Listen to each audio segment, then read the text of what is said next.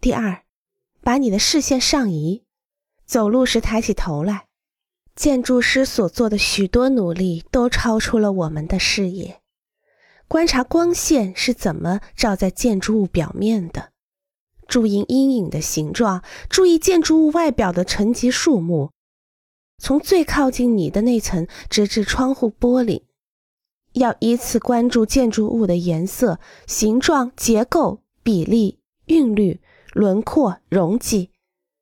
首先稍微观察一下形状，然后观察比例，再观察其他的设计元素。